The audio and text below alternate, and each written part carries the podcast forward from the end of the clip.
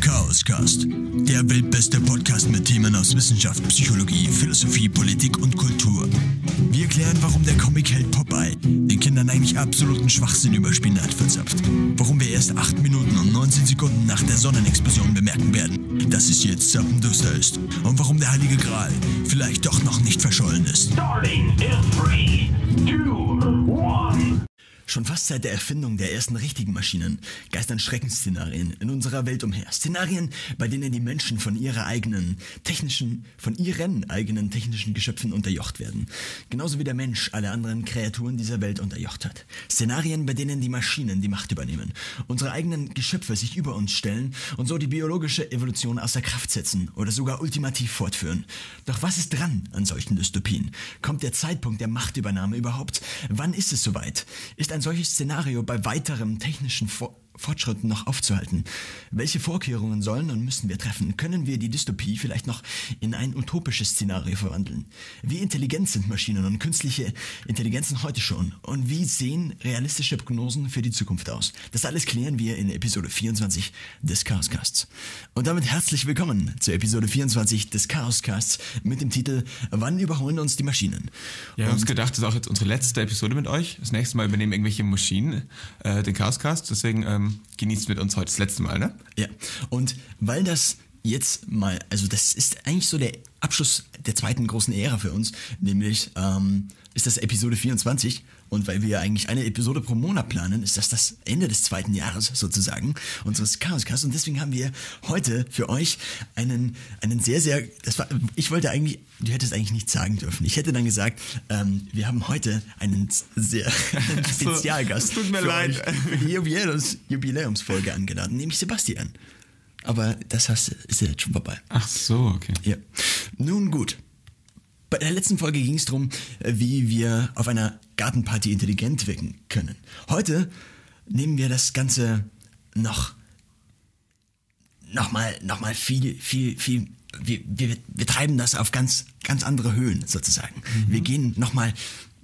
Also wenn das andere irgendwie bei der Erde war, dann gehen wir heute in, fast, fast ins Universum hinauf. Nämlich die Frage ist heute, wie kann man auf der Gartenparty superintelligent werden?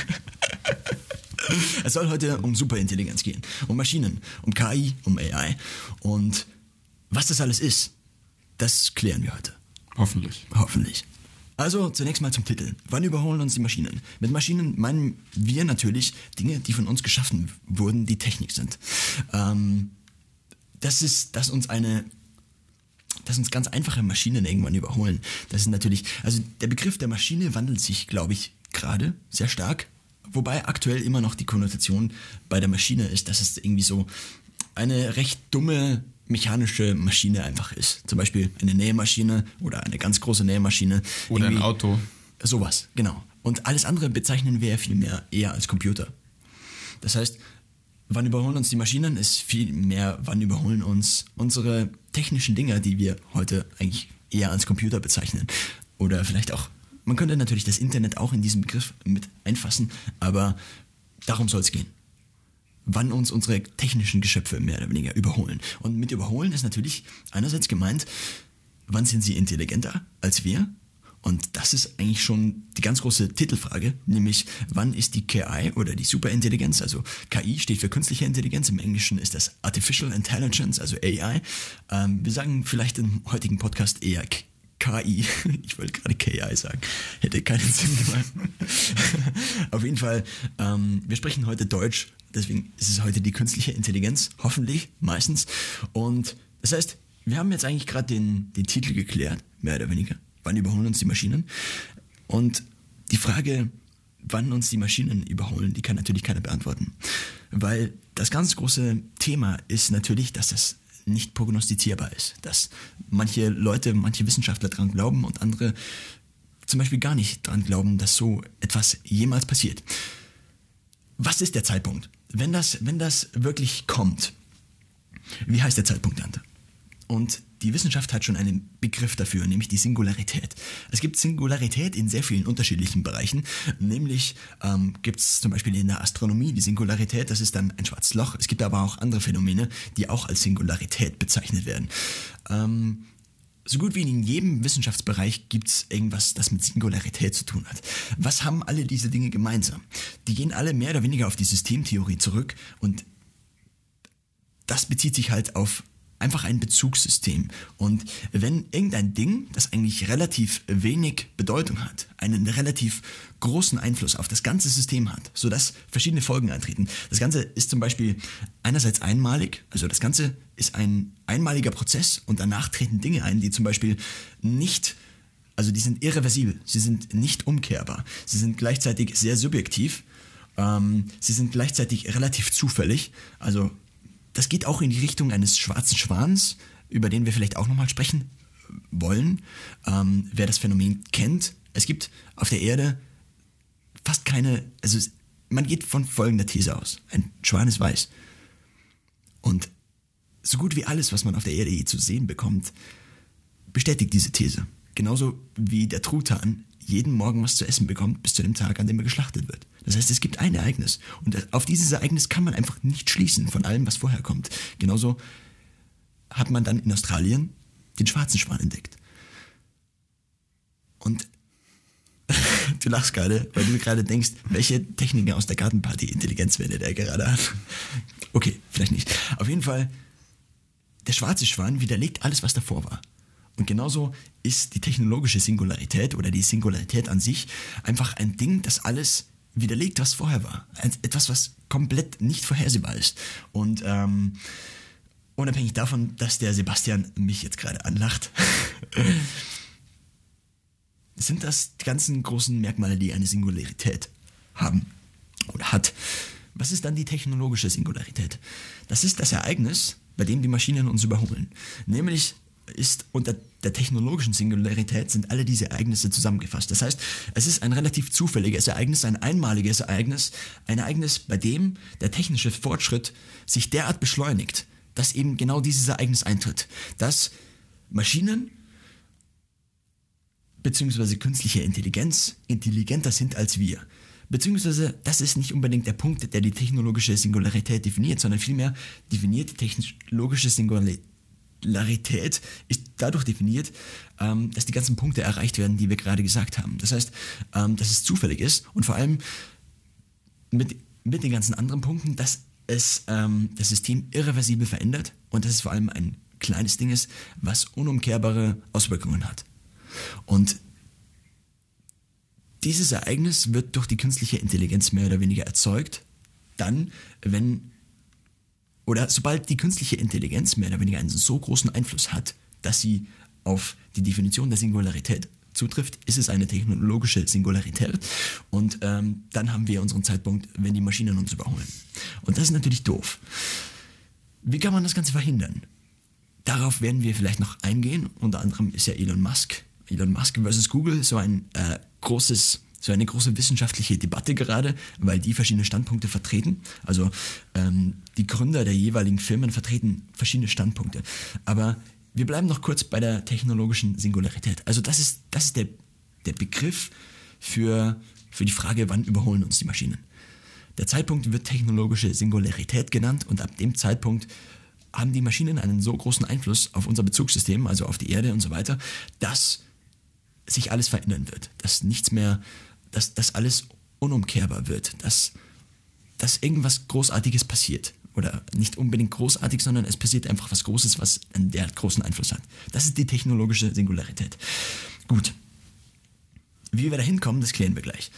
Was nämlich dann eintritt oder unsere unsere These auch dieses Podcasts vielleicht ist, dass dann eine Superintelligenz entsteht. Das heißt, eine künstliche Intelligenz ist ja, künstliche Intelligenz ist natürlich ein Begriff, der aktuell gehypt wird wie noch was. Das heißt, wenn ein neues Smartphone rauskommt, dann hat das Algorithmen in der Kamera drin, die KI-Algorithmen sind. Also mhm. Oder KI-optimierte Ereignisse etwas. Der überall Art. ist AI drin, überall. Zum Beispiel immer, also sobald irgendwer auch nur annähernd irgendeinen Algorithmus beschreibt, der irgendetwas macht, was nicht komplett manuell eingegeben werden muss, ist mittlerweile wird das mit AI oder KI etikiert. Und das ist natürlich einerseits ein Problem, andererseits ist es eigentlich ganz gut, weil es die Menschen auf das Problem oder zumindest auf die Thematik einfach aufmerksam macht. Und das ist, glaube ich, schon sehr intelligent, nämlich weil zumindest das Risiko oder die Wahrscheinlichkeit, dass dieser Moment, diese technologische Singularität irgendwann kommt, steigt natürlich einfach mit jedem Jahr. Das ist ganz klar. Ob das dann irgendwann eintritt oder nicht, das können wir schlecht prognostizieren. Aber Fakt ist, das Risiko oder die Wahrscheinlichkeit steigt einfach mit jedem Jahr, dass so ein, ein Moment, eine solche technologische Singularität, und ich weiß nicht, wie oft ich das Wort jetzt schon gesagt habe, irgendwann eintritt. Okay. Der nächste große Begriff ist also die Superintelligenz. Davor schauen wir uns noch kurz die Leistungsentwicklung an. Nämlich die ganze Voraussetzung. Was ist die Voraussetzung dafür, dass wir überhaupt glauben, dass so etwas überhaupt eintreten könnte? Und die Voraussetzung ist die, dass wir eine exponentielle Leistungsentwicklung haben in Bezug auf Computer. Nämlich in Bezug auf die Leistungsfähigkeit von Computern. Seit circa ähm, es gibt ein relativ berühmtes, einerseits gibt es ein, eine relativ berühmte These, die von Gordon Moore. Ich weiß nicht, ob wir die im Podcast schon mal hatten oder noch nicht. Auf jeden Fall hat Gordon Moore in den, äh, ich glaube in den 70er Jahren, war es 1965, hat er mehr oder weniger das Moore'sche Gesetz definiert, nämlich dass alle ähm, 12 bis 24 Monate sich die Rechenleistung verdoppelt. Genau. Hatte ich auch in der Uni so gelernt. Also alle 18 Monate verdoppelt sich die Genau. Rechenleistung. 18 Monate ist natürlich genau die Mitte. Je, nach, ähm, je nachdem, welche Quellen genannt werden, variiert das. Auf jeden Fall, mittlerweile kann man das nicht mehr so gut einhalten. Warum? Weil wir an gewisse Grenzen stößen, nämlich an die Grenze des Transistors. Ich glaube, wir hatten das schon mal im Podcast. Ähm, nämlich aktuell zum Beispiel das neueste das neueste Handy von, von, von äh, Samsung hat mittlerweile eine Transistorgröße von 7 Nanometern. Die Transistorgröße ist einfach ein, ein mehr oder weniger ein obje- objektives Kriterium, an dem man den Fortschritt irgendwie so festmachen kann. Das ist einfach die Größe, wie groß ein Transistor ist. Das ist einfach ein Teil, das in der Schaltung wichtig ist. Das heißt, irgendwann kommen wir immer näher in Richtung Atome. Und das ist ein Problem. Und dieses Problem können eigentlich nur die Quantencomputer lösen. Da ist man momentan relativ stark schon dran. Es gibt auch schon einige Quantencomputer. Das heißt, unser klassisches exponentielles, unser klassischer Leistungszuwachs in Bezug auf, auf Computerleistung neigt sich eigentlich schon dem Ende zu. Beziehungsweise das Moore'sche Gesetz verlangsamt sich. Ganz kurz, Ähm, nur um das vielleicht ja? zu verdeutlichen an dieser Stelle, sorry, dass ich dich unterbreche, aber damit ihr das auch versteht. Und zwar, man kann sich das vorstellen, wenn wir jetzt einen Computer haben und wir diese Transistoren, stellen wir uns einfach vor, wir haben eine Metallplatte und auf dieser Metallplatte, die ist sowieso super dünn, müssen wir möglichst ganz kleine, dünne Schichten von einem anderen Metall aufbringen, vereinfacht gesprochen. Und je kleiner diese kle dünnen kleinen Plättchen sind, die wir aufbringen, also draufkleben, desto mehr kriege ich drauf, logisch. Ja. Und ähm, desto schmaler die sind, desto enger kann ich sie stapeln, desto mehr packe ich in meinen Computer rein. Ist logisch. Und jetzt gehen wir her die letzten Jahre und machen diese Plättchen immer, immer dünner.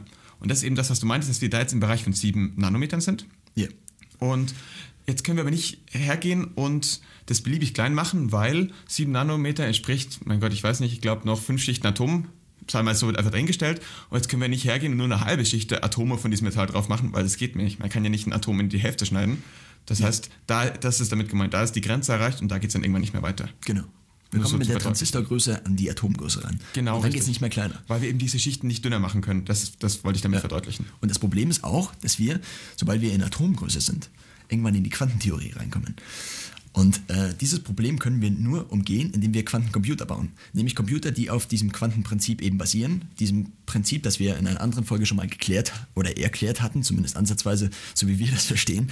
Ähm, auf jeden Fall dass die halt auch mit Wahrscheinlichkeiten rechnen, diese Quantencomputer eben, dass nicht jeder Zustand durch 1 und 0 definiert ist. Das ist so der ganz große Unterschied. Jetzt mal ganz allgemein bezeichnet. Normale Computer basieren auf dem Prinzip, dass es Nullen und Einsen gibt und die sagen einen Zustand entweder, ein Zustand ist entweder on oder nicht on.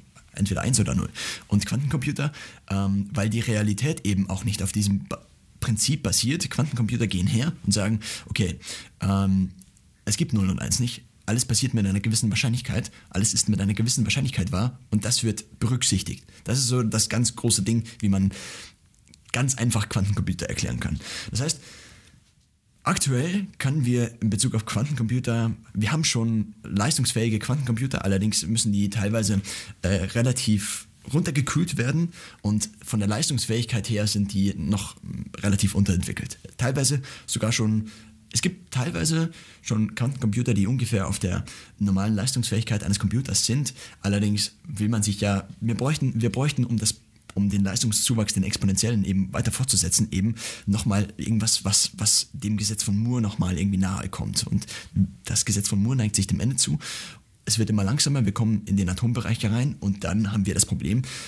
Und das könnten wir, können wir nur mit, der, mit Quantencomputern lösen, wenn die eben diesen ganz großen Fortschritt, diesen ganzen, den Sprung nach vorne mehr oder weniger nochmal bringen.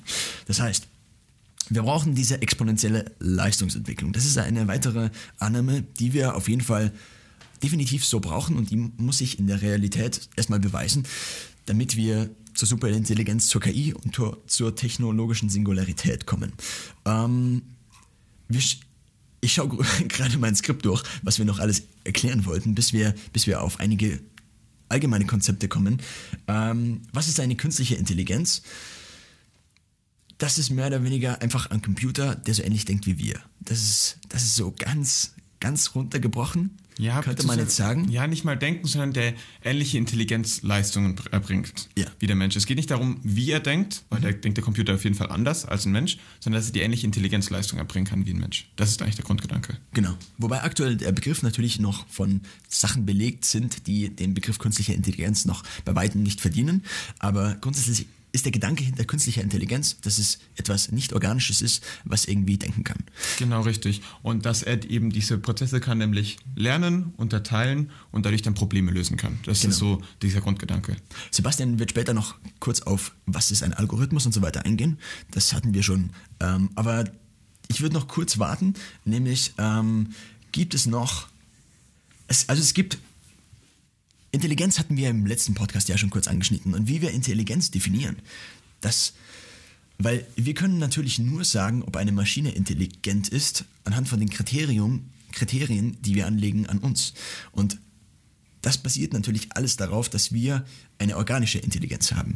Das heißt, es stellt sich natürlich grundsätzlich die Frage dann, ob wir unsere Kriterien, die wir von uns aus, vom Menschen aus entwickelt haben, irgendwie überhaupt auf einen Computer. Also ist Intelligenz was, was primär menschlich definiert ist? De facto ist es das aktuell noch. Aber Intelligenz muss nicht unbedingt auf den Menschen, äh, der, das Bezugssystem Mensch muss für die Intelligenz nicht unbedingt, es ist kein notwendiges Kriterium. Das heißt, wir bewegen uns vielleicht irgendwann weg von diesem Intelligenzbegriff oder auch von diesen ganzen Definitionen, weil aktuell vergleichen wir natürlich immer nur mit uns. Und wir vergleichen nicht mit einem objektiven allgemeinen Kriterium, das es de facto eigentlich so gut wie noch nicht gibt. Das heißt, es gibt verschiedene Intelligenzbegriffe.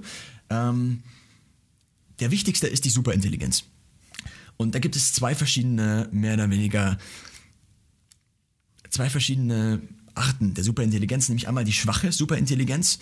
Und das ist ein Intellekt, der qualitativ auf dem Niveau menschlicher Denkprozesse, aber also ich, ich stelle gerade fest, dass das, was ich dachte, was die schwache Superintelligenz ist, nicht das was sie ist, was sie wirklich ist.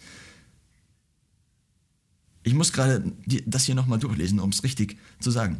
Der, der Sebastian könnte der, derweil gerade anfangen mit, ähm, oder warte, ich lese es einfach Ich kurz. erkläre einfach, solange Johannes da sich nochmal sein Skript durchliest, würde ich kurz darauf eingehen, nämlich auf den sogenannten Turing-Test. Ah. Und zwar ist der Turing-Test eben ein Test, der entwickelt wurde, um zu schauen, um definieren zu können oder unterscheiden zu können, ob ein Programm wirklich intelligent ist oder als intelligent quantifiziert, äh, qualifiziert werden kann oder nicht. Und zwar beruht der Test auf dem Grundgedanken, wir haben eine Testperson und die kommuniziert über ein Computerterminal einmal mit einem echten Menschen und einmal mit einem ja, Al- Algorithmus mit einer künstlichen Intelligenz eben. Ja. Und wenn diese Testperson es nicht schafft zu unterscheiden, welche von diesen beiden Personen, in Anführungszeichen, mit denen sie über diesen Computer kommuniziert, welche von den beiden real ist und welche von den anderen beiden ja nur ein Computerprogramm ist, dann wird dieses Computerprogramm als intelligent eingestuft. Oder hat den Turing-Test bestanden. Ja, nach diesem Turing-Test hat es eben, äh, wird es dann intelligent eingestuft, als intelligent eingestuft. Und man muss dazu sagen, in der Realität wird es meistens nur auf ge beschränkte Gebiete angewendet, weil es super schwierig ist, noch einen Computer zu haben, der über alle Gebiete Bescheid weiß, über alles reden kann mit dieser Testperson. Ja. Und dadurch wird es relativ leicht werden, schon wieder für die Testperson zu identifizieren, wer Mensch ist und wer Computer ist.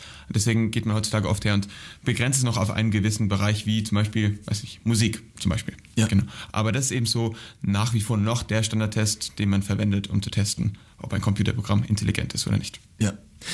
Allgemein wird immer wenn der Turing-Test genannt wird, eben der Turing-Test als Kriterium für künstliche Intelligenz oder nicht künstliche Intelligenz genannt.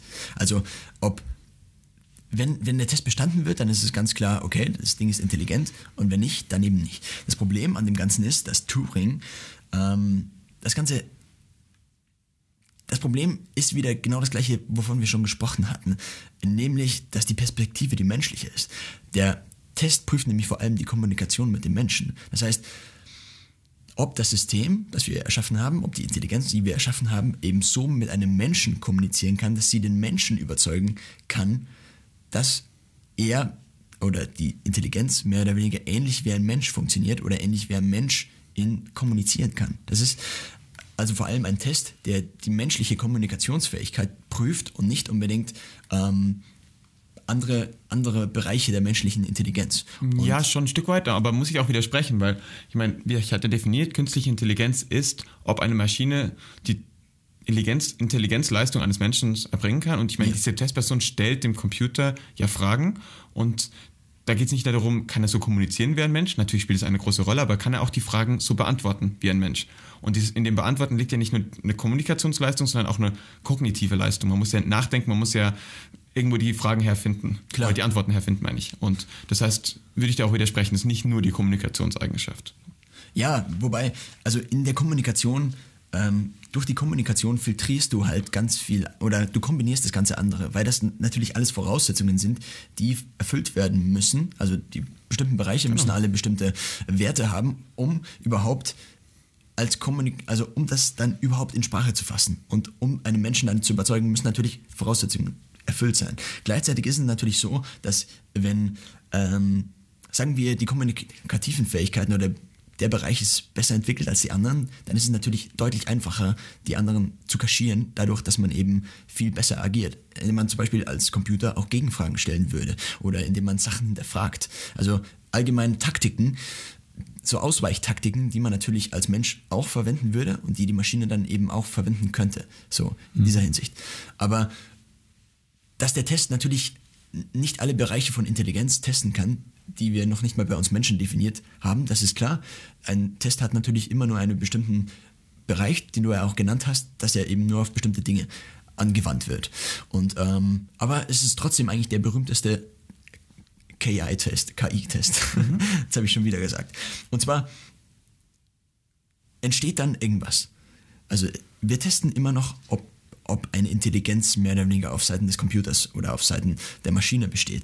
Und ähm, dann kommen wir irgendwann dahin, also wenn, wenn wir zur technologischen Singularität wollen, dann kommen wir jetzt wieder zu dem, was ich vorher so glorreich vergessen hatte. Oder es ist nämlich so, eine schwache Superintelligenz, wir haben Superintelligenz ja vorher schon definiert, ähm, definiert sich dadurch, dass sie qualitativ auf menschlichem Niveau denkt. Also sie denkt in der Art und Weise so wie ein Mensch, quantitativ aber schneller. Das heißt, Computer können ja heute schon in sehr vielen Bereichen schneller als ein Mensch denken. Wenn ich dir zum Beispiel irgendeine Rechenaufgabe gebe, zum Beispiel 3438 mal irgendwas, dann kannst du das im Kopf nur sehr, sehr, sehr schwer oder mit sehr mit, einem, mit, einer, mit sehr viel Zeit nur irgendwie lösen. Eine Maschine kann das heute schon deutlich schneller. Die braucht halt die Eingabe. Und das ist schon das Problem, oder das stellt das Problem schon irgendwie dar. Quantitativ sind uns Maschinen, also das, wir sind jetzt auch schon ein bisschen beim, beim aktuellen Stand, nämlich quantitativ sind uns Maschinen in ganz vielen Bereichen schon überlegen, aber halt immer nur in einem speziellen Bereich, also in einem Teilbereich, den wir schon als intelligent definieren. Zum Beispiel ist es, glaube ich, in den 90er Jahren passiert, oder ja, ich glaube in den 90er Jahren, dass das erste Mal der Schachweltmeister von einer KI ähm, oder von einem Computer mehr oder weniger geschlagen wurde. Und aktuell ist es so, dass in Zusammenarbeit mit der KI oder mit, mit dem Computer der, der beste Mensch mehr oder weniger besser ist als ein Mensch alleine.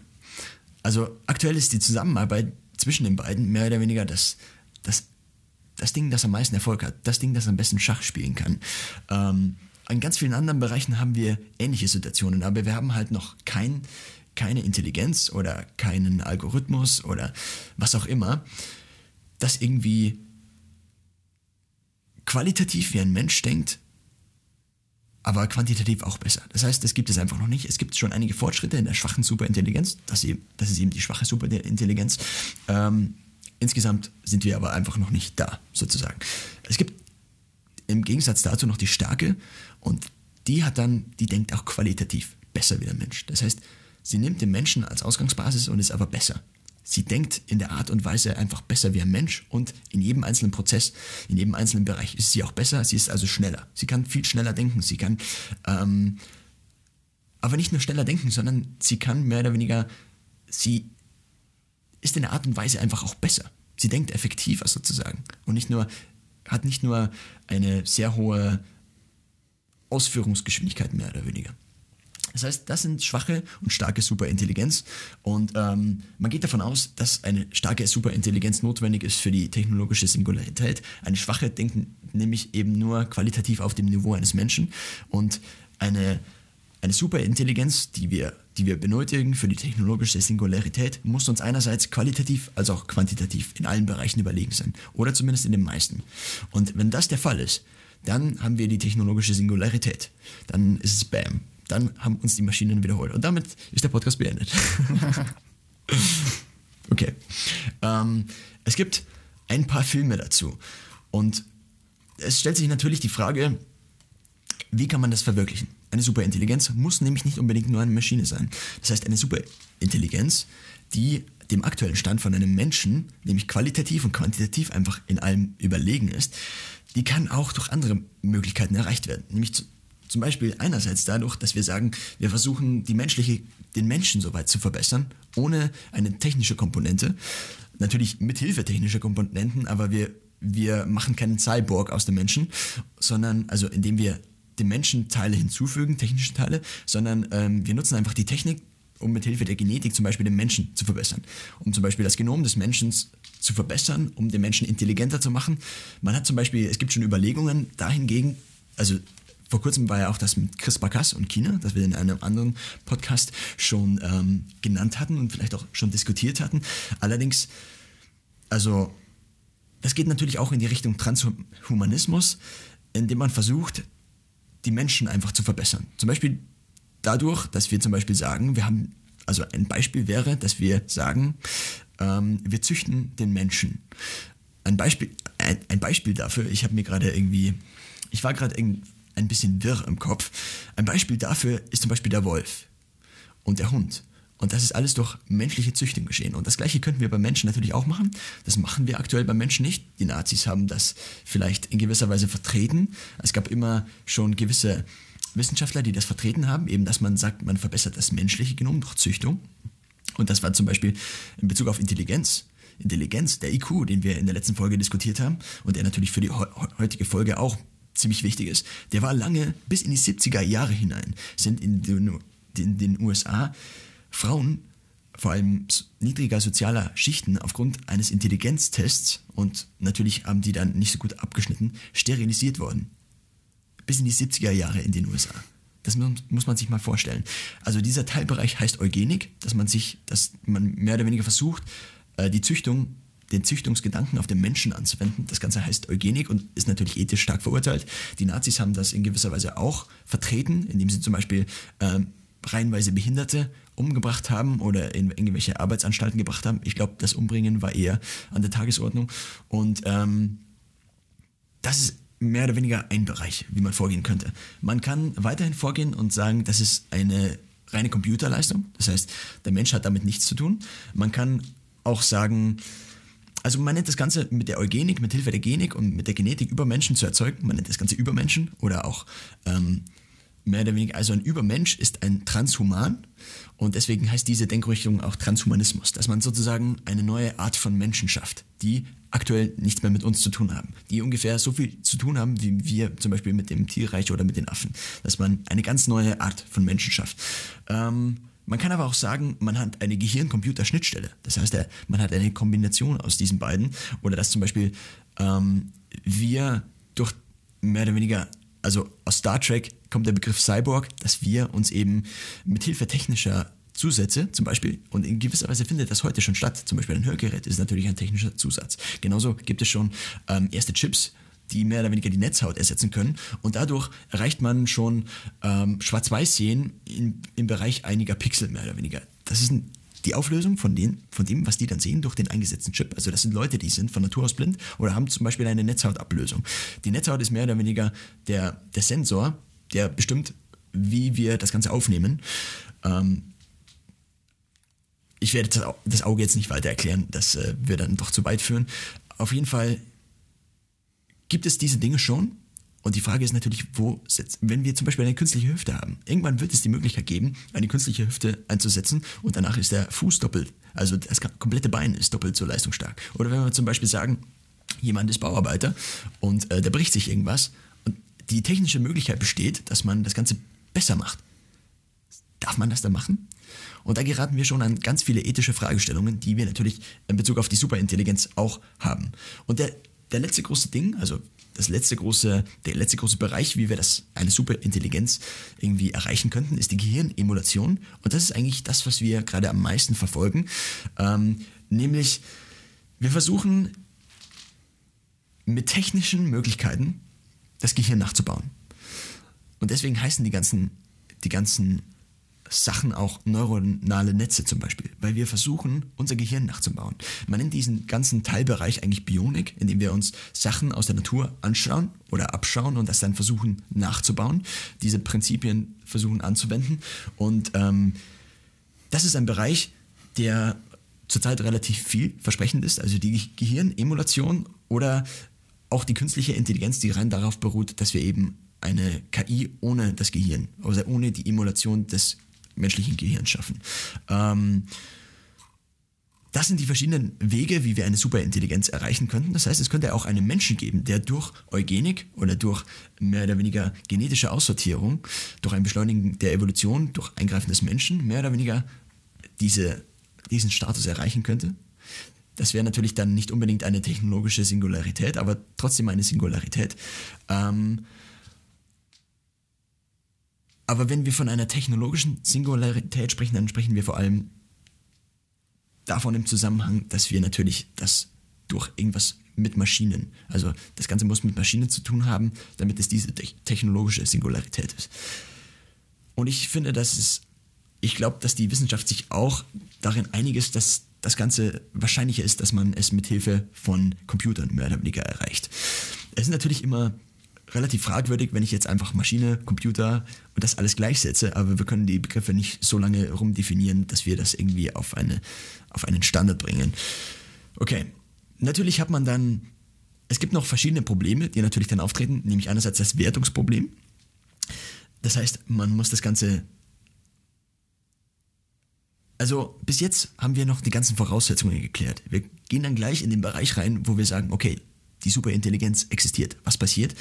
Ähm, da haben wir einerseits das Wertungsproblem, andererseits das Kontrollproblem und ähm, das war es auch schon mit den ganz großen Problemen, die wir uns anschauen werden. Es gibt noch einige philosophische Denkrichtungen, die wichtig sind. Zum einen der Posthumanismus, zum anderen der Transhumanismus. Das sind alles Denkrichtungen, die davon ausgehen, dass sich der Mensch grundlegend verändert, also dass nach dem Menschen etwas kommen wird. Aber auf die können wir jetzt auch nicht weiter eingehen. Das heißt, wir haben jetzt ungefähr alle Voraussetzungen erfüllt. Das heißt, ähm, wir haben die verschiedenen, also wir haben die, die schwache und die starke Superintelligenz definiert. Wir haben geschaut, was sind neuronale Netze, wobei, das haben wir eigentlich noch nicht geschaut, da gehen wir jetzt gleich noch drauf ein, da kommt dann der Sebastian auch mal zu Wort. Ähm, und die, auch die ganzen anderen Faktoren, die wir gerade geklärt haben, die jetzt, die ich jetzt, also die verschiedenen Wege, wie wir zur Superintelligenz kommen, das haben wir jetzt alles gemacht. Und jetzt, äh, jetzt haben wir einen kleinen Stargast Sebastian, der uns jetzt ein bisschen mehr über, mhm. über den Stand, was sind Algorithmen, was sind neuronale Netze und so der, der wird uns jetzt ein bisschen aufklären. Naja, Stargast ist auf jeden Fall ein bisschen, äh, nicht nur ein bisschen, auf jeden Fall deutlich übertrieben. Äh, ich hatte zu dem Thema Deep Learning, was das genau ist, kann ich gleich erwähnen, hatte ich mal angefangen vor, naja, vor nicht allzu langer Zeit eine Vorlesung zu besuchen, bin dann ab der dritten, vierten Vorlesung ausgestiegen, weil es ziemlich, naja, abgefahren war und also es war schon interessant, aber ähm, ich fand es gut, es ging ziemlich ins Mathematische rein, es ging auch darum, eigene kleine Programme zu schreiben, die dann auch Machine Learning machen. Und äh, ja, da war ich nicht bereit, mir dafür die Zeit zu opfern oder so viel zu investieren Ja. und das zu machen. Aber auf jeden Fall, wie funktioniert das eigentlich mit dieser heute künstlichen Intelligenz eigentlich? Äh, künstliche Intelligenz, hat der vorhin ja schon gesagt, umfasst ein beides Begriff. Umgangssprachlich ist eigentlich damit alles gemeint, was eigentlich im Endeffekt meint man heutzutage mit künstlicher Intelligenz einfach schlau programmierte Algorithmen. Und da gibt es zwei Sorten. Man kann sagen, wir haben zum Beispiel zu Hause, bei meinen Eltern haben wir so einen Staubsau äh, Staubsauger von Vorwerk. Und der kann man sagen, der ist auch intelligent. Denn dieser Staubsauger, das ist ein Staubroboter, den setzt man auf den Boden, dann fährt er einmal in die Mitte vom Raum, scannt einmal außen rum, scannt den ganzen Raum ab, fährt dann einmal komplett die Kanten des kompletten Raumes ab, auch wenn da Stühle und so weiter stehen, das checkt er alles. Äh, Dabei scannt er auch immer, wo wie viel Dreck und was auch immer liegt. Und dann hat die eben diesen Raum genau abgescannt und dann fährt er schön in Bahnen diesen ganzen Raum ab. Er versteht auch sofort, falls irgendwo eine Treppenstufe kommt, dann erkennt er diese und fährt da nicht drüber und so weiter und so fort. Das heißt, man schaut diesen Roboter an, denkt, wow, cool, dieser Staubroboter ist wirklich intelligent. Dabei muss man bei dem auf jeden Fall sagen, dieser Staubroboter ist überhaupt nicht intelligent. Er wird zwar als solches beworben, künstliche Intelligenz und so weiter, sondern ist einfach schlau programmiert. Das heißt, er es wurde ihm einprogrammiert, so und so schaut eine Kante aus. Das kann man erkennen, weil wenn du da hinfährst und an der Sensor nach unten so und so viele Zentimeter geht, dann ist eine Kante, fahr da nicht drüber, fertig. Deswegen erkennt, dreh um. Deswegen erkennt er eben diese Kanten. Intelligent wäre er, wirklich, und da kommen wir eigentlich dann in die Unter, Untergruppe rein bei der künstlichen Intelligenz, wenn er selbstständig lernen würde, das sogenannte Machine Learning. Wie gesagt, es ist eine Untergruppe der künstlichen Intelligenz. Das heißt, er kriegt nicht vorher einprogrammiert von dem Hersteller, okay, so schaut eine Kante aus, fahr da nicht runter, weil das ist schlecht für dich, sondern er würde immer rumfahren, würde über die Kante drüber fahren, würde runterfallen, würde im Idealfall nicht kaputt gehen und würde dann sich merken, okay, das war nicht so gut. Das nächste Mal, wenn es genau so ausschaut, dann fahre ich da nicht drüber. Ja. Als Beispiel. Das heißt, er würde selbstständig aufgrund der Daten, die er gesammelt hat, würde er dann lernen was er zu tun hat und was er nicht zu tun hat, was gut ist und was nicht gut ist. Und wie man das äh, schafft, dass ein System, ein Computerprogramm etwas lernt, da gibt es verschiedene, verschiedene Ansätze und einer dieser Ansätze ist eben dieses sogenannte Deep Learning. Okay. Das ist davon eben von diesem ganzen Machine Learning eine Untergruppe. Und wie du vorhin schon richtig meintest, ist beim Deep Learning der Grundgedanke, dass wir ein neuronales Netz haben. Ich muss zugeben, obwohl ich diese drei, vier Vorlesungen wirklich intensiv verfolgt habe, habe ich bis heute nicht zu 100% verstanden, wie genau eigentlich ein neuronales Netz wirklich ausschaut. Man kann sagen, auf jeden Fall, es soll ja einerseits das menschliche Gehirn nachbilden, andererseits eigentlich überhaupt nicht. Denn Okay. der Grundgedanke ist, wir haben viele verschiedene Schichten. Und in einer Schicht haben wir eben ganz viele Knoten, wird oft genannt, wo jeder Knoten so ein bisschen die Neuronen nachbilden bilden soll Okay. im Gehirn. Und wir haben einmal die erste Schicht, das ist die sogenannte Input-Schicht, das sind die Input-Neuronen. Da kommt der Input rein, sprich, wenn wir sagen, wir sind bei der Bilderkennung, das heißt, da kommt das Bild erstmal rein. Dann haben wir ganz, ganz viele Zwischenschichten und jede Schicht ist mit ganz vielen Neuronen besetzt. Und immer von der Vorgängerschicht zur nächsten Schicht gibt es Verbindungen zwischen den einzelnen Neuronen. Das heißt, innerhalb einer Schicht, das ist keine Verbindung, aber immer von der Vorgängerschicht zur nächsten Schicht. Und je mehr Zwischenschichten wir haben, desto komplizierter ist unser, unser Programm und desto mehr Denkleistung, Anführungszeichen, kann das Programm verbringen. Okay. Und am Schluss kommt dann eben die letzte Schicht, das ist dann eben die Output-Schicht mit den Output-Neuronen. Und da ist eben der Grundgedanke, dass wir eben diese einzelnen Neuronen haben, die dann Berechnungen durchführen und dann zu anderen Neuronen weiterleiten. Sprich, wir haben ein Bild und okay, wir gucken uns dann die Geometrie an, die Kanten, wir gucken uns die Farbe an, wir gucken uns vielleicht die Schattierung an und so weiter und so fort. Und von jedem einzelnen, von dieser einzelnen Schicht wird dann weiter optimiert und klassifiziert und eingeteilt, bis wir dann irgendwann, sagen wir, wir haben ein Bild von einer Katze, dann auch die Katze als solches erkennen können. Okay. Und was eben der Grundgedanke beim Deep Learning ist, dass die Verbindung zwischen diesen einzelnen Neuronen der verschiedenen Schichten unterschiedlich stark gewichtet werden. Das heißt, äh, der Algorithmus lernt, okay, wenn ich eine Katze erkennen möchte, dann ist die Form deutlich wichtiger als die Farbe, weil Katzen können grau, weiß und auch gemischt bunt sein, aber die Form ist an sich immer gleich. Nur jetzt als billiges Beispiel sozusagen. Das heißt, da wird dann die Kante, die zuständig ist für die Formerkennung, wird dann stärker gewichtet als die der Farbe. Und bis wir da am Schluss eben den Output haben, okay, hier, das ist eine Katze. So kann man sich ungefähr dieses neuronale Netz vorstellen. Wie es jetzt genau mathematisch funktioniert, wie gesagt, ich habe der Formel da gehabt, ich bin ausgestiegen. Genau. Ähm, grundsätzlich ist auf jeden Fall wichtig zu wissen, dass diese neuronalen Netzwerke trainiert werden müssen. Deswegen heißt es auch Deep Learning. Die müssen im Idealfall einen großen, großen Datensatz haben von ganz, ganz vielen Bildern. Sagen wir wollen Katzen und Hunde unterscheiden. Dann haben wir ganz, ganz viele Bilder, auf denen Katzen und Hunde drauf sind. Dieser Algorithmus muss die alle durchschauen und er kriegt dann immer gesagt, okay, auf diesem Bild ist hier eine Katze, auf diesem Bild ist da ein Hund. Und anhand dieser ganzen Trainingsbilder kann er dann am Schluss hoffentlich von einem unbekannten Bild sagen, okay, hier ist die Katze und hier ist der Hund. Okay. Das ist so ein bisschen der Grundgedanke. Und wie gesagt, dies, bei diesem Lernen, was im Endeffekt passiert, ist, dass diese Kanten einfach unterschiedlich stark gewichtet werden. Okay. Das heißt, um das nochmal irgendwie zusammenzufassen, es gibt Algorithmen, diese sind einfach Programme.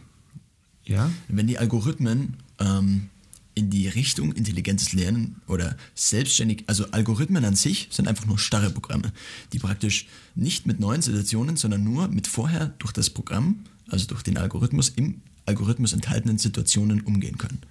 Sobald wir wollen, dass neue Situationen dazukommen, nennt man das Ganze Machine Learning. Also es sind Algorithmen, die mehr oder weniger einen selbstlernenden Teil haben und der ist dafür zuständig, neue Situationen, also Erfahrungen mehr oder weniger zu sammeln und diese dann irgendwie auf neue Situationen, das vorhandene Wissen auf neue Situationen irgendwie anzupassen. Und Genau, so kann man es sagen, ja. Und davon nochmal drunter ist das Deep Learning mehr oder weniger das vielversprechendste oder das, was irgendwie am meisten in Richtung neuronales Netz geht, oder? Genau, richtig. Das ist eben eine Version und mit Abstand momentan die beliebteste, wie eben dieses Lernen genau zu funktionieren hat. Okay. Genau, so kann man es zusammenfassen. Und weil wir es vorhin schon kurz davon hatten, zum aktuellen Stand eigentlich, äh, ich hatte mal ein bisschen recherchiert, jetzt, ich kann es jetzt nicht in Zahlen ausdrücken, aber was eigentlich der aktuelle Stand ist, was können diese Programme? Ja. Man hat es beispielsweise 2016 auf einem Wettbewerb geschafft, der hieß Net Challenge, dass ein Programm Elemente auf Bildern genauso gut erkennen konnte wie ein Mensch, mit einer Fehlerrate von ca. 4%. Ja. Mit Elementen äh, steht jetzt nicht genau dabei, was damit gemeint ist. Ich gehe davon aus, dass es Formen waren. Also Okay. Dreiecke, Vierecke und so weiter und so fort. Das heißt, da genauso gut bei dem Erkennen dieser Elemente. 2017 hat eine Spracherkennungssoftware äh, es geschafft, Wörter genau oder Sätze, Texte genauso gut auszusch äh, gut zu verstehen wie ein Mensch eben auch, mit der gleichen Fehlertoleranz. Okay. Und das mit dem Vorlesen dieser Texte hat man 2018 geschafft, dass er eben der Computer auch Texte genauso gut wie ein Mensch vorlesen konnte. Okay. Ebenso 2018 hat man es auch geschafft, dass eine Software Texte genauso gut übersetzen konnte wie ein professioneller Übersetzer. Okay. Genau. Ähm, da, um zu, da klar aufzuzeigen, wie weit da eigentlich der Stand der Technik ist. Ich finde, es klingt sehr, sehr beeindruckend. Jetzt, gerade am letzten Beispiel mit dem Text übersetzen, finde ich es relativ interessant, dass man sich da bewusst machen muss, dass der Grundgedanke, wie jetzt ein Mensch Text übersetzt und wie ein Computer einen Text übersetzen würde, ganz, ganz anders ist. Wenn ich jetzt als Mensch hergehe und eine neue Sprache lerne, dann lerne ich die Grammatik, ich lerne die Vokabeln. Gut, ich lerne natürlich vielleicht auch unterbewusst, dadurch, dass ich die Star Sprache stark rede, aber ich kann die Regeln. Ich verstehe, die, den, wie diese Sprache funktioniert.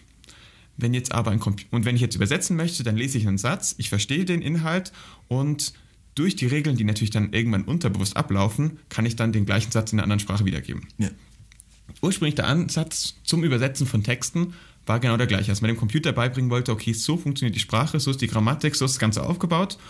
Und dann geh her, guck, lies einen Text, verstehe ihn und versteh, also verstehe die Regeln und dann geh her und versuch es in einer anderen Sprache wiederzugeben, Ja. indem du die Regeln einfach anwendest, konsequent.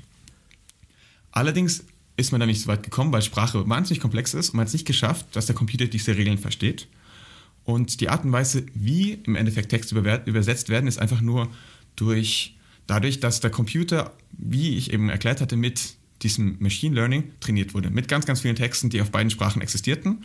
Man hat dafür hauptsächlich die Texte genommen von den Vereinten Nationen und vor allem auch der Europäischen Union, weil diese Texte von immer Protokolle sind, die ja auf zig Sprachen übersetzt werden und veröffentlicht werden von professionellen Übersetzern. Okay. Und darauf basierend wurde dann vor allem zum Beispiel auch Google Translator trainiert. Das heißt, wenn ich jetzt Google Translator einen Text gebe und möchte ihn vom Deutschen ins Englische übersetzen, dann durchsucht er diesen, nimmt er diesen Text und durchsucht möglichst viele Texte nach passenden Ausdrücken, die auf das Gleiche andeuten und das, was die größte Anzahl an Übereinstimmung gibt, so übersetzt es dann in eine andere Sprache quasi. Okay. Das heißt, der versteht nicht diesen Text. Deswegen kamen auch früher ganz komische Sachen raus bei Google Translator, weil er dann natürlich einzelne Satzausdrücke oder Bausteine von anderen Texten zusammengebastelt hat und dann hat es überhaupt keinen Sinn mehr ergeben. Ja. Mittlerweile funktioniert es eben relativ gut, aber er geht dann eben her und versucht es durch dieses empirische Verständnis zu ersetzen.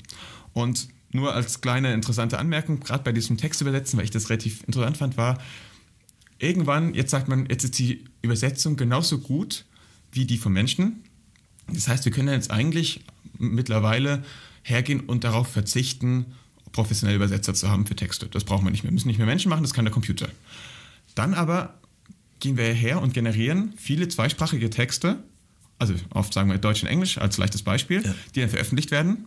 Und davon lernen dann wieder dieses Computerprogramm, aber vor allem auch andere Computerprogramme. Es gibt ja dann nicht nur das eine Programm, sondern ganz, ganz viele. Das heißt, die lernen dann wieder davon und übersetzen ja dann wieder Texte. Aber das heißt, da lernt dann eben der Computer nicht mehr vom Menschen, sondern er lernt von sich selbst. Und da ist eben so eine der Gedanken oder Szenarien, die man mal durchgespielt hat, dass sich das Ganze verselbstständigt, verselbstständigt und dadurch sich auf ganz, ganz lange Zeit alle Sprachen immer mehr annähern, weil es dann irgendwann keine richtigen Übersetzungen mehr gibt für neue Wörter, die entstehen und der Computer dann, dann doch wieder das englische Wort einsetzt und so weiter und so fort. Das heißt, lang gesponnen lernt der Computer nur noch von sich selbst und nähert dadurch alle Sprachen langfristig immer mehr an. Das ist so ein Gedanke, den man mal hatte. Unabhängig davon, dass ab dem Zeitpunkt, ab dem der Computer die Übersetzungen weitestgehend übernimmt, Ja. natürlich die Weiterentwicklung der Sprache eigentlich fast nur noch vom Computer gemacht wird. Also das ist der Zeitpunkt, ab dem der Mensch die Entwicklung der Sprache an den Computer mehr oder weniger Ein abgibt. Stück weit schon, ja, genau.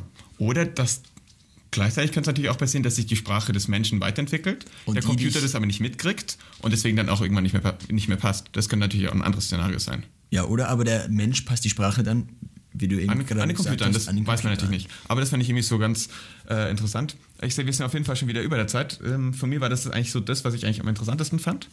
Ich würde noch ganz gern kurz eine Kritik oder noch, weil wir beim aktuellen Stand waren, noch kurz erwähnen, was eigentlich noch Grenzen von künstlicher Intelligenz aktuell sind, von diesem Programm. Das sind, da gab es einige Studien dazu. Banales Beispiel, wir haben ein Wohnzimmer, das soll das Computerprogramm die verschiedenen Gegenstände äh, ke- erkennen. Wir haben einen Stuhl, wir haben einen Tisch, wir haben ein Sofa und so weiter und so fort. Ja. Das schafft ein Computerprogramm heutzutage ohne Probleme. Schafft aber auch ein Fünfjähriger ohne Probleme. Jetzt gehen wir her und stellen in dieses Sofa, in dieses, äh, nicht in dieses Sofa, in dieses Bild einen Elefanten hinein. Jeder Fünfjährige wird sofort erkennen, das kann nicht sein, dass im Wohnzimmer ein Elefant steht. Passt nicht, geht nicht. Und würde Alarm schlagen. Der, die Computersoftware kann es nicht erkennen, weil die nicht diesen, ich nenne es einfach mal so, ist ja auch egal, wenn es falsch ist, diesen Verstand haben. Der wird hergehen, versuchen, die Dinge zu kategorisieren und würde dann, weil er immer nur mit, mit Wohnzimmerbildern trainiert wurde, völlig verwirrt sein, dass da jetzt eine Figur steht, die jetzt ein echter Elefant ist. Er wird sie auch nicht als Elefant erkennen, weil er wurde da ja nicht darauf trainiert, dass ein Elefant im Wohnzimmer stehen könnte und würde dann dadurch völlig durcheinander kommen. Und würde, das führt zu, zu großen Fehlern. Also in dem, der Studie, die gemacht wurde, keine Ahnung, keine Ahnung, welche Software da verwendet wurde, aber auf jeden Fall hat das dazu geführt, dass dann, der Soft, dass dann der, die Software auf einmal das Sofa als Stuhl erkannt hat und dieses Stuhl als Tisch und komplett falsche Ergebnisse geliefert Ja. hat. Ein großes Problem. Das zweite große Problem ist, ähm, dass man durch Rauschen sehr, sehr leicht die Ergebnisse dieser Computern oder Programme beeinflussen kann. Zum Beispiel bei Sprachaufnahmen kann ich hergehen und ein ganz, ganz leichtes Rauschen drüberlegen. Für einen Menschen hört sich das noch genau gleich an. Der kennt oder versteht genauso gut noch den Inhalt des Gesprochenen. Das Computerprogramm allerdings nicht, weil das eben anders funktioniert als das menschliche Gehör. Der Computer geht her und zerlegt es in Frequenzen und wenn dann auf einmal dieses Rauschen drüber liegt, kann es sein, dass der Computer einen komplett anderen Inhalt äh, versteht und auch dann wiedergibt.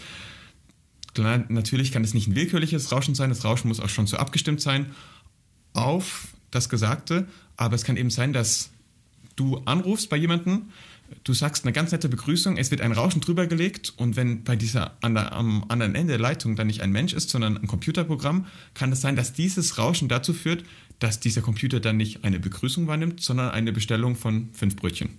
So banal daher gesagt. Und das sind eben so zwei große Probleme, vor denen man heutzutage noch steht Ja. bei der künstlichen Intelligenz.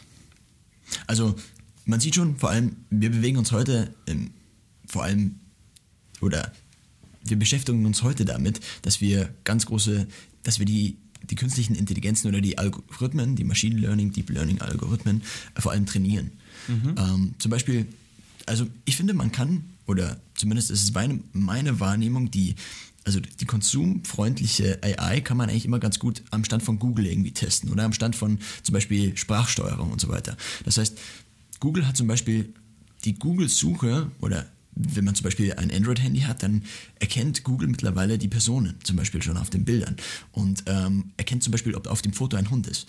Und zum Beispiel im Stock-Bereich, also im Bereich für ähm, mehr oder weniger auf Lager geschossene Fotos und auch ähm, Videos, also Dinge, die einfach irgendwo verwendet werden, in zum Beispiel in, Tra in sagen wir, in irgendwelchen Werbevideos braucht man irgendwas von Norwegen. Und das muss natürlich irgendwie vorher machen. Aber die ganzen, es gibt Agenturen, die sich damit beschäftigen und diese Agenturen haben, zum Beispiel Adobe ist mittlerweile eine Stock, ganz große Stock-Agentur und diese Agenturen haben mittlerweile auch schon solche Algorithmen drin, die erkennen, was auf den Bildern drauf ist. Das heißt, wenn man dann hergeht und ein Bild irgendwie hochlädt, dann erkennen die zu einem ganz großen Teil schon die Keywords, die mehr oder weniger mit diesen Bildern verknüpft werden müssen. Das heißt, die wissen schon, was ungefähr auf den Bildern drauf ist. Ob die das wirklich verstehen, das ist natürlich eine andere Frage. Auf jeden Fall können die das mittlerweile schon relativ gut vorhersagen. Da hast du recht. Gut, dass du das erwähnst. Allerdings ist auch da der Algorithmus bei weitem nicht so gut und so ausgereift, wie man denkt. Ja. Bei Microsoft gibt es auch die Möglichkeit, dass du, ich weiß nicht mehr auf welcher Plattform, Bilder hochladen kannst, laden kannst und er schreibt dir drunter, was das ist. Ja. Und da hatte ich auch auf einer Homepage dann ein paar Bilder, ein paar Beispiele gefunden. Das erste war ein ganz normales Bild, dafür sieht man einen Zug, wie er in einen Bahnhof einfährt und auch der Algorithmus hat es erkannt als einen Zug, der in den Bahnhof einfährt.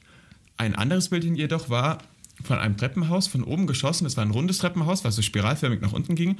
Und man hat eben von oben nach unten runtergeschaut und in der Mitte stand dann ein kleiner Brunnen oder irgendeine Statue. Was hat der Algorithmus erkannt? Der hat kein Treppenhaus erkannt, sondern, und das ist der offizielle Algorithmus von Microsoft, sondern er ist hergegangen, hat es beschrieben als eine große Uhr, die an einer Wand hängt. Okay. Dann das krasseste Bild, du kannst ja mal kurz draufschauen, leider können es die Zuschauer nicht sehen, ist das hier ganz rechts. Da sieht man einfach nur ein Bild mit Linien, die zum Teil kreisförmig angeordnet sind und irgendwie auseinandergehen. Schaut kurz so aus, wer es es kennt, wie ein Magnetfeld, die Feldlinien vom Magnetfeld. Und was hat der Microsoft erkannt? Eine Person. Das heißt, generell ist auch das einfach ein Problem, dass du auch bei diesen Bildern ganz leicht Rauschen einfügen kannst und dass der Algorithmus dann völlig falsche Sachen erkennt. Ja. Weil er eben die Bilder anders wahrnimmt als wir. Jeder Mensch wird sofort erkennen, okay, dieses rechte Bild hier ist keine Person. Und der Algorithmus hat es als Person erkannt. Ja. Das heißt, du hast recht, natürlich funktioniert das zum Teil schon, aber bei weitem nicht so gut, wie wir denken. Ein anderes Beispiel vielleicht noch. Dadurch, genauso wie bei der Sprache, es funktioniert nicht das abstrahierte menschliche Verständnis, also bei der Sprache, die Sprache wird gelesen, dann wird die Funktion der Sprache und das dahinterliegende, die hin- dahinterliegende Bedeutung irgendwie wahrgenommen und das dann wieder in eine andere Sprache. Also es wird mehr oder weniger in eine tiefere Abstraktionsebene genommen und dann wieder in die andere Sprache übersetzt. Ähm, und die, da dieses Verständnis allgemein einfach noch fehlt und das heißt, wir haben ja, wir verfolgen ja diesen quantitativen Ansatz, diesen Ansatz durch ganz große Datensätze mehr oder weniger den Algorithmus so viel selber lernen zu lassen, damit er eben aus den anderen Datensätzen mehr oder weniger das Ganze erzeugt und nicht aus diesem, aus dieser tieferen Verständnisebene. Das führt zum Beispiel dann oft dazu, also ein Beispiel ist zum Beispiel, ein Beispiel, äh, man hat versucht, einen, ich glaube, es war ein, ein weißer Wolf. Ich glaube, die heißen Schneewölfe oder keine Ahnung wie. Auf jeden Fall wollte man, dass ein Computerprogramm diesen Wolf erkennt. Und dann hat man ganz viele Datensätze laufen lassen und am Schluss hat man irgendwie relativ häufig Fehler produziert. Und das Computerprogramm, man hat dann herausgefunden, dass das Computerprogramm, also einerseits war es relativ akkurat, aber es gab dann wieder so einen ähnlichen Fall wieder wie Close-Up of a Person, wo eigentlich überhaupt keine Person drauf war. Und man hat dann im Nachhinein erkannt, dass der Algorithmus nicht das Tier an sich, also er hat überhaupt nicht den Wolf angesehen, sondern immer den Schnee. Weil auf jedem Foto von einem Schneewolf war mit einer sehr großen Wahrscheinlichkeit auch Schnee. Das heißt, es ist eine komplette Abkürzung, die das komplette Verständnis umgeht. Ja. Und mit solchen Dingen müssen und werden wir uns vor allem in Bezug auf KI, äh, KI immer wieder beschäftigen müssen. Weil fundamental andere Ansätze oft besser funktionieren, als, es, als das menschliche Verständnis dahinter. Und damit könnten wir das Ganze eigentlich auch beenden. Genau. Ich würde sagen, über die Ethik und so weiter sprechen wir ein anderes Mal. Das Ja, es gab noch einen Thema ganz großen. Teil. Wir haben ja eigentlich alles bis zur technologischen Singularität jetzt mehr oder weniger vorbereitet. Und was ab dann eintritt, welche Szenarien es geben könnte und wann die vielleicht passieren, das können wir definitiv nicht mehr unterbringen und das ist definitiv auch Stoff für einen weiteren Podcast. Deswegen würde ich, cutten wir einfach an dieser Stelle. wir. und ähm, ist halt die Frage, wann wir den machen. Aber auf jeden Fall war's das jetzt erstmal. Das war. Gibt es noch irgendwas Großes, ein großes Fazit, das du ziehen möchtest? Nee, ich bin happy. Du bist Gartenparty super intelligent. Gut, dann, ja gut, ist halt natürlich die Frage, wenn dann so eine technologische Singularität entsteht, ob die dann besser als der Mensch auch zum Beispiel in der Archäologie ist. Und zum Beispiel, was der Mensch Jahrtausende lang nicht geschafft hat, zum Beispiel irgendwo, irgendwo im Orient einen, einen Gral suchen, der von, der von, der von irgendeinem Menschen mal berührt wurde, getrunken wurde oder aus dem getrunken wurde. Ob die das dann schafft, so eine Superintelligenz, das ist eine Frage für einen anderen Podcast. Und ähm, ob die den heiligen Gral wirklich findet, das wird sich herausstellen. Gut, damit beenden wir den Podcast. Wann überholen uns die Maschinen? Episode 24 des Chaoscasts und wir sagen over and out. Tschüss. Falls ihr diesen Podcast unterstützen wollt, nutzt einfach unsere Links zu Amazon und Audible in den Shownotes oder schaut auf unserer Patreon-Seite vorbei.